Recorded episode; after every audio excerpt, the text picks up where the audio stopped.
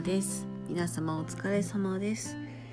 と言ってもどれだけの人がこの配信を聞くかっていうのはわからないんですけど今回は前回お話しした番外編のお話。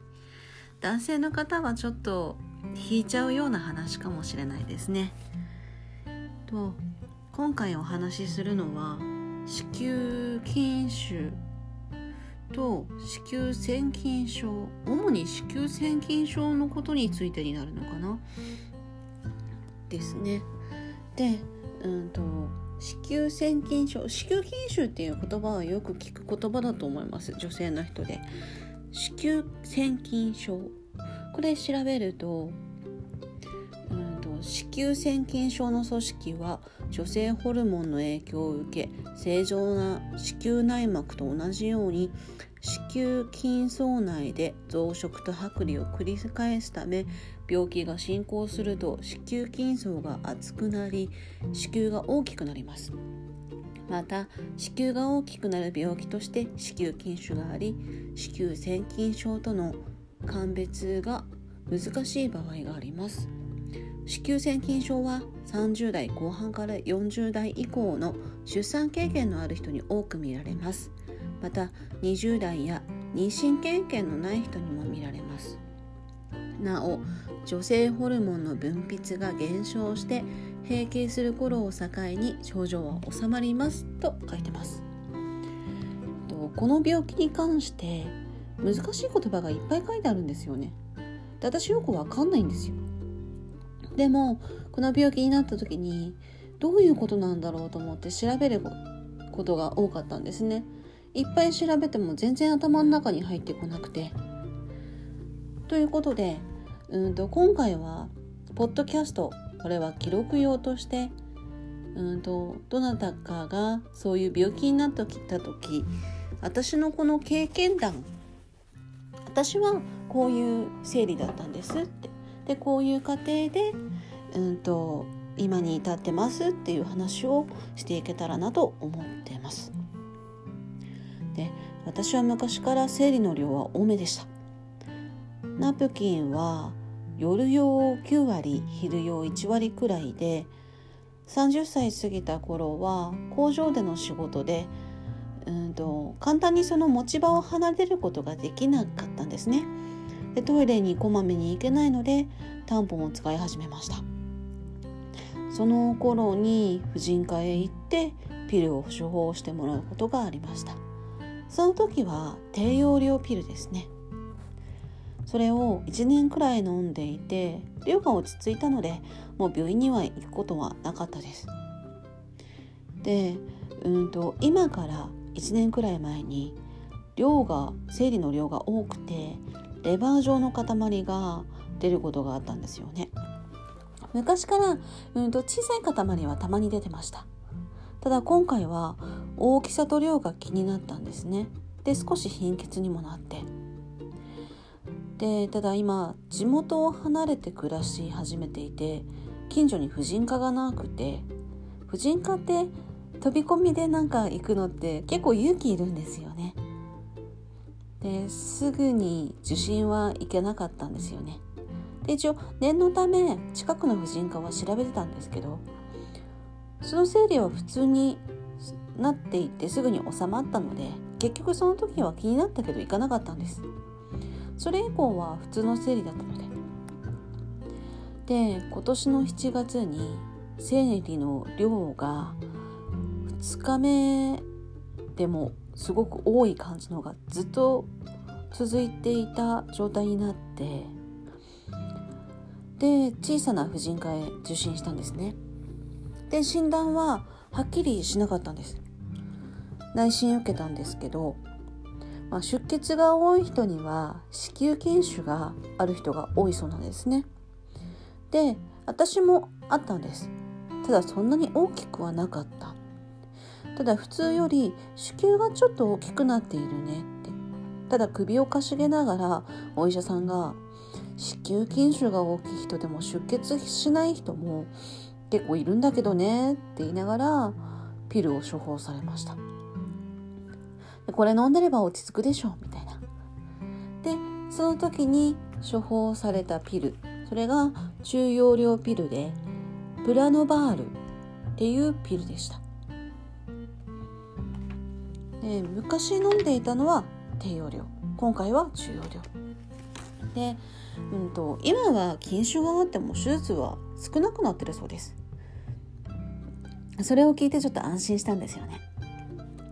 で次の生理からこれを飲み始めてねって言われて。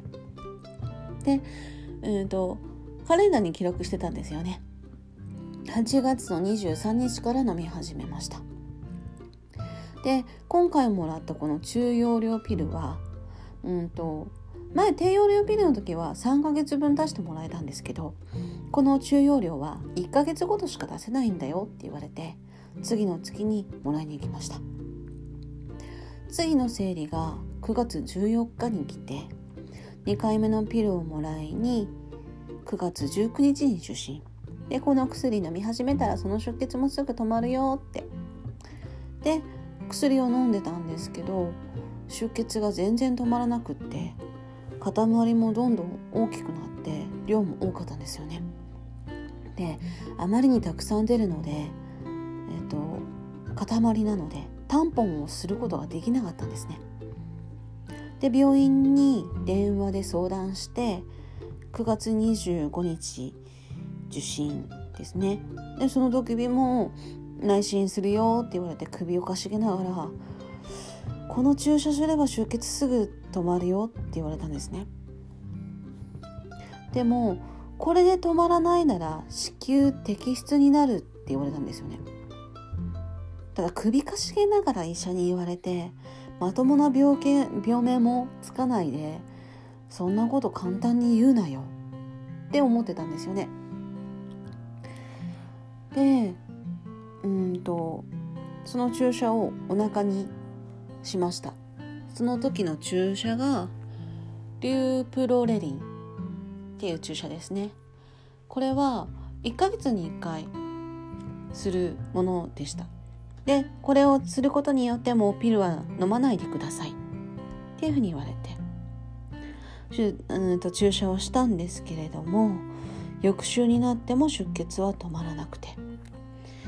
また電話してその間ずっと仕事してたんですけど。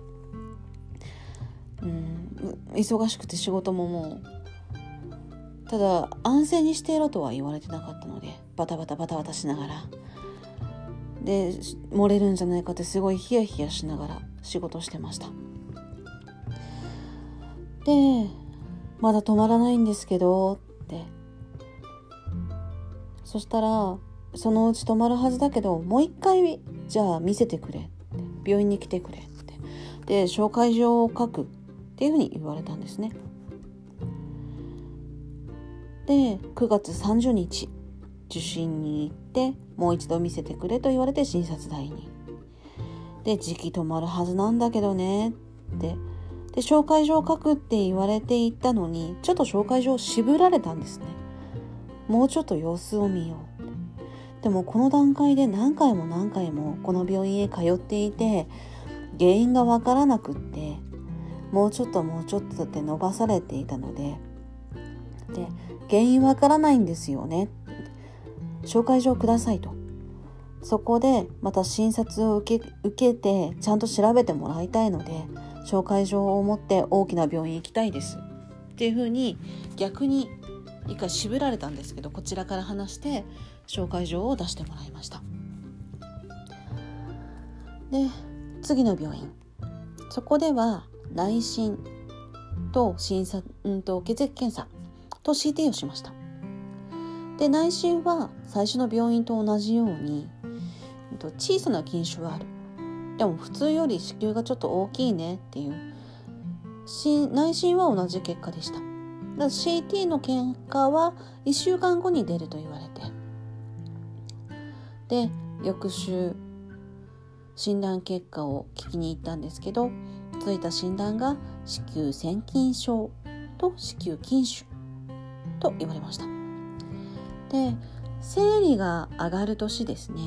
だったらその時まで様子見で、うん、と注射で症状を抑えたりすることはできるそうです。ただ根治するわけではないので女性ホルモンのバランスとかもあって閉経になっていくまで待っていれば落ち着くようなものではあるそうなんですが生理が上がる平均年齢っていくつですか？って聞いたらまあ50近くだそうです。あと10年近く私にはあるのでその選択肢はちょっと難しかったんですね。で今回受けていたこの注射はちょっと無理やり閉経状態にするようなもので6ヶ月しかできない。でうんとそれを続けてしまうと骨粗しょう症になりやすくて。でこの注射をやめたらまたすぐ出血が同じように出てしまうだろう。っていうので子宮電子宮全摘出を勧められました。ただやっぱりすぐに答えは出せなかったんですよね。分かりました。じゃあ手術してくださいってちょっとすぐには言えなくて。でその診断を聞いた時にまず6ヶ月注射をしてゆっくり考えさせてください。でその日は病院を後にしました。でうんと家からバスに乗って40分ぐらいの場所だったんですけどその日はちょっと家に帰る気にならなくって駅の近くだったので大きな病院で。でうんとうんすぐに家に帰る気にはなれなくって現実逃避してましたね。普段はキャラ的に女を捨ててたりするんですけど本当になんか女を捨てる感じっていうかまあ今後子宮は使わないにしてもなんとなくお墓まで持ってくような部位というか臓器というかそんな気がしてて。まあがんとか悪性腫瘍っていうんだったらまあ仕方ないよねってすぐ言えたかもしれないけどそういうわけでもないのに全摘出なのかっていう。なんか私の中が空っぽになっちゃう気がして。うんちょっと諦めつかなくって。でちょっと仕事のしすぎで忙しくてバタバタして気持ちもめいってたんですね。で何度も何度も病院に通っていてそんな感じだったので。で生理のその出血とかももうなんだろう。私からいろんなものが剥がれ落ちていくっていう。ただの出血だけじゃなくそのちょっと怖さもあったりして。でその時にちょっと気持ち切り替えたくってもう考えたくなくってその時初めて人生初の世田谷のおしゃれなカフェに行きました。前にちょっと話したと思うんですけどこのうんブラウン管ラジオで話したんですけど小さなカフェで店員さんと1対1でおしゃべりしててもう仕事のこととかその生理の子宮筋腫のこと子宮腺筋症のこと余計なこと考えずに済む時間がすごく救われてカレーも美味しかったし ちょっと救われる時間がありました。ただその帰りに職場の子からいじめに関する電話があったんですね。すぐに現実に引き戻されて。それが前の番外編で話したいじめに関する話ですね。うんお医者さんに安静にしとろしてなさいとは言われてなかったのでもともと私は現場で仕事してたんですけど事務所に移ってくれって言われて事務所に働きに行ってたんですけど現場でそういういじめがあって。でお願いして事務所には迷惑かけないから。っていうので朝早く会社に出勤して事務所の仕事をしてで現場のそのいじめられてる子の隣で仕事するのが怖いって出勤するのが怖いって言ってたからずっと隣で私仕事してるから大丈夫だよって言って現場で仕事して現場の仕事が終わったら事務所で仕事してっていう。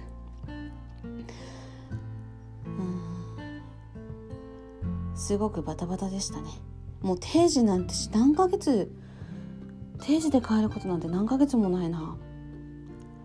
もう病院で早退する時ぐらいしか早い時間では帰ってないですね。うん。で最近ね自殺の話とかあるじゃないですか。芸能人とかの。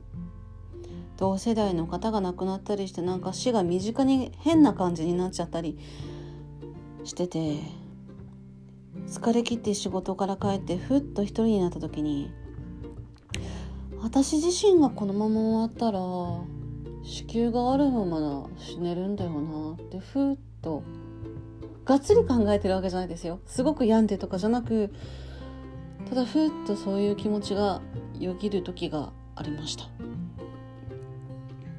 でもその仕事場でのごたごたというかその子を守らなきゃとかなんか自分も仕事のなんか責任感とかそんなこと考えてらんないっていう。で今の環境になるのも今の職場に来るのもちょっと覚悟決めて腹くくって仕事しに来てるので。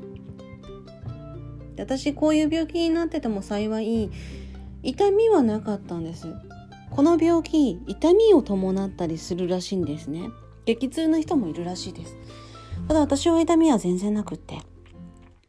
で今一人暮らしなんですけど子供がいるんですよ2人ちょっと訳あって離れてるんですけどその子供と一緒に暮らしたくて生活の基盤を立てるために、うん、なかなか女で一人でねうんと田舎で子育てって手に職ないとなかなか大変なんですよね。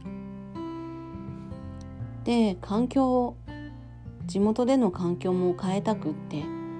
で子供をこっちに連れてきたかったんですけどなので幸い出産経験もあるので、ただこの先もし 変な話うーんと今の旦那とはそのうち別れようとは思ってるんですよね。いい関係ではなくって。でもし今後好きな人ができた時私はそこには行かないかなっていうふうに思いましたね。私子供好きな人が好きなんですよね。そうするとその好きな相手の子供が見たいなだとすると私には無理だなって思うんですよね。なのでうん出産経験があるだけ私は救われてるかなと。出産経験がなくて子供が欲しくてこの病気になってしまった人はもっと多分辛いんだろうなって思います。そしてもし男性がこの配信を聞いていたとしたらでもし好きな人ができてそういう病気なのの人とうんと長く一緒にいようと思ってくれる人がいたとしたらまあ浮気はするかもしれないですけどだってお前子供できないじゃんみたいなことは絶対に言わないでほしいなと思います。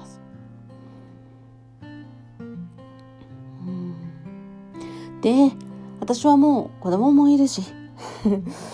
で今後まあ子宮もね使うこともないかな。って暗くなっててもしょうがないので覚悟決めました。女って覚悟決めると結構強いんですよね。でその離れて暮らしてる子供たちにも心配させてもしょうがないので笑い話にできるように。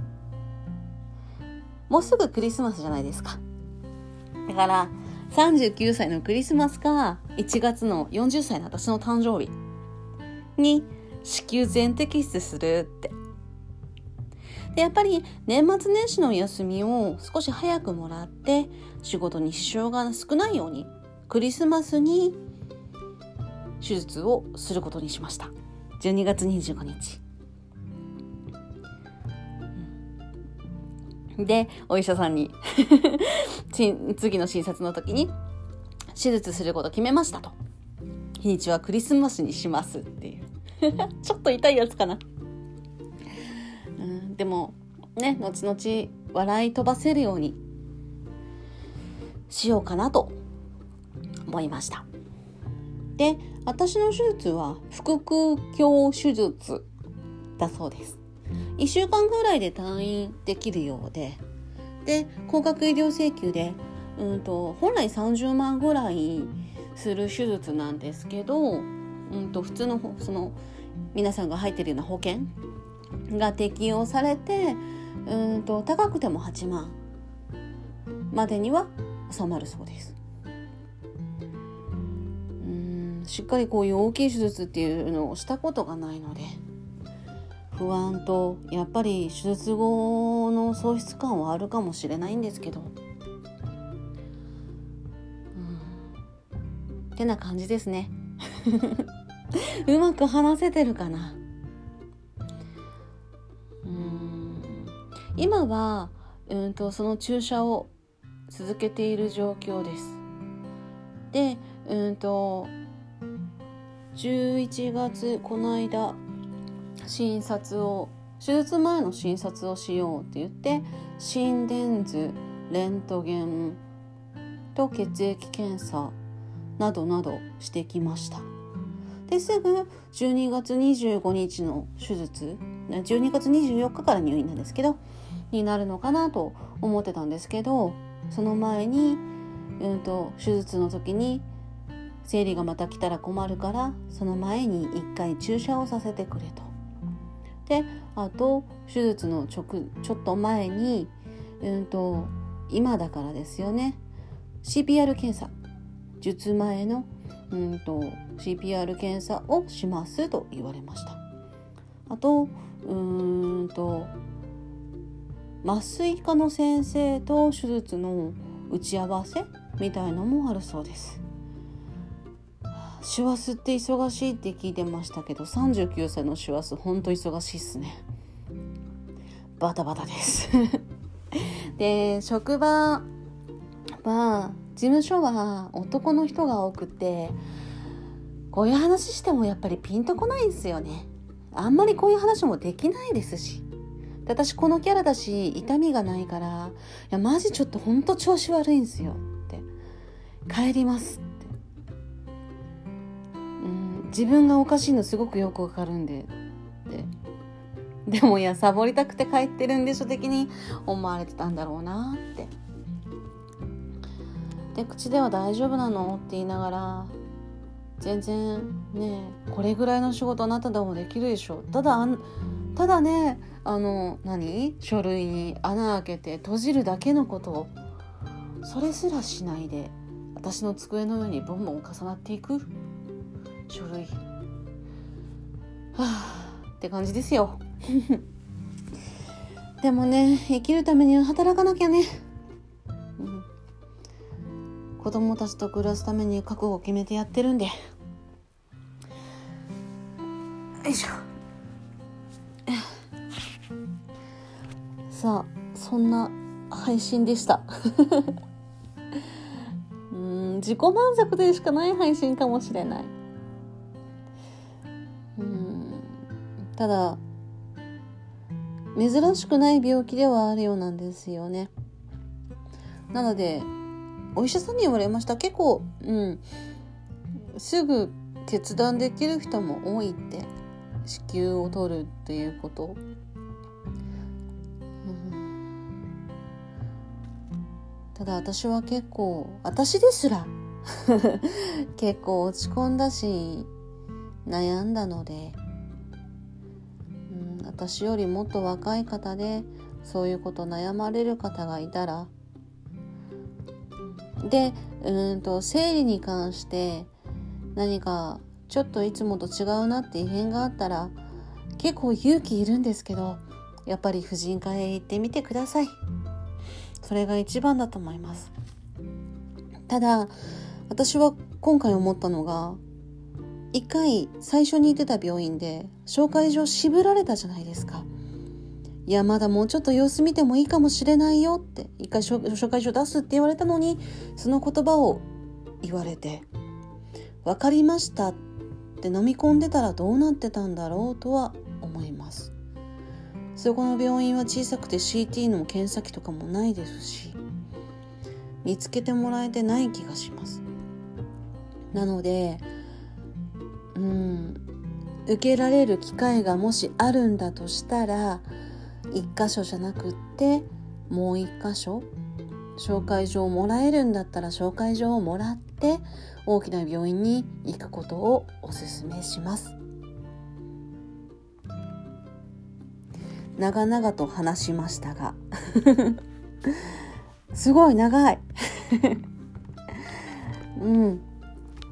ただ次もしこのお話の続きがあるとしたら来年手術後にお話しするかもしれないです。うん、で同じようなもし病気になられた方がいらっしゃったとしたらうんでツイッターでそういう話できる場があってもいいのかなと思います。ツイッターは匿名なので、ね、サブアカとかもできるからそういうので話し合えるコミュニティ。でやっぱり文字で残ると分かんないから私はポッドキャストっていうのを選んで声にして残してみようと思いました。男性の方最後まで聞いたらすいません。ちょっと気持ち悪い話だったかもしれないです。でも女性って頑張ってるんです。分かってあげてください。男性の人って出産で立ち会い出産でねすごく大変な思いしたなよく産んだなって感動的になってくれたりするけど浮気する人は浮気するから。ね。命がけなんですよ女って、うん、そんな配信でした。長々すいません。では今回の番外編。子宮筋腫と子宮腺筋症になった私の話でした。